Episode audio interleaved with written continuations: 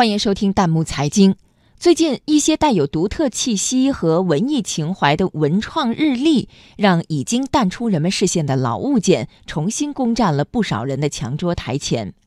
对此，网友纷纷点赞：“老黄历变身新网红，文化创意了不得。”有请值班编辑洪浩。又到年底了，大家在调侃自己这一年啥都没做的同时，也不得不进入新的篇章了。说到新年必备的物品，有一样东西已经多年不见了，现在却突然重新爆红，它就是日历。最近市面上出现的近六十种2018年日历书，引发了网络的舆论热潮，不少网友纷纷点赞。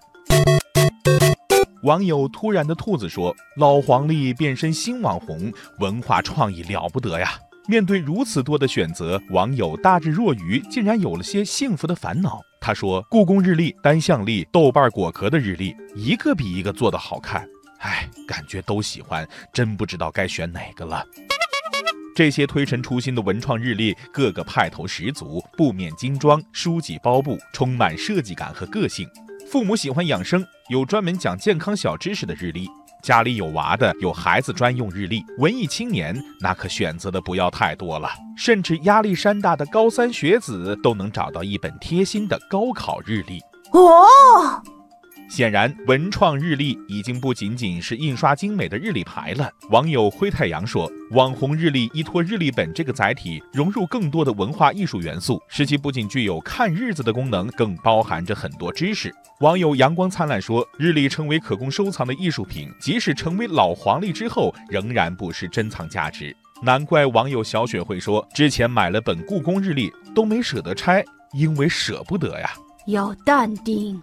虽然被包装成一册册小书的文创日历，在价格上也卖成了书价，从几十元到上百元不等，但是网友熊熊却很认可。他说：“走亲访友，还能带出去作为礼品馈赠，超级有创意，拿来装饰家里，那也是很不错的选择呀。”生活本身就是一种文化，一种艺术。任何具有实用价值的产品，或多或少都存在文创元素。优秀的文创融入，在产品本身实用价值降低或者失去之后，文创的市场价值非但不会因此而降低，反而更有收藏增值的可能。正如网友飞鱼所说：“对文创纸质日历走红市场，不必感到惊奇。”他告诉我们，在对产品本身技术进行着力创新的同时，更要重视和善于融入文创元素，让产品商品体现出应有的文创个性，也许可以救活一个企业，甚至挽救一个行业。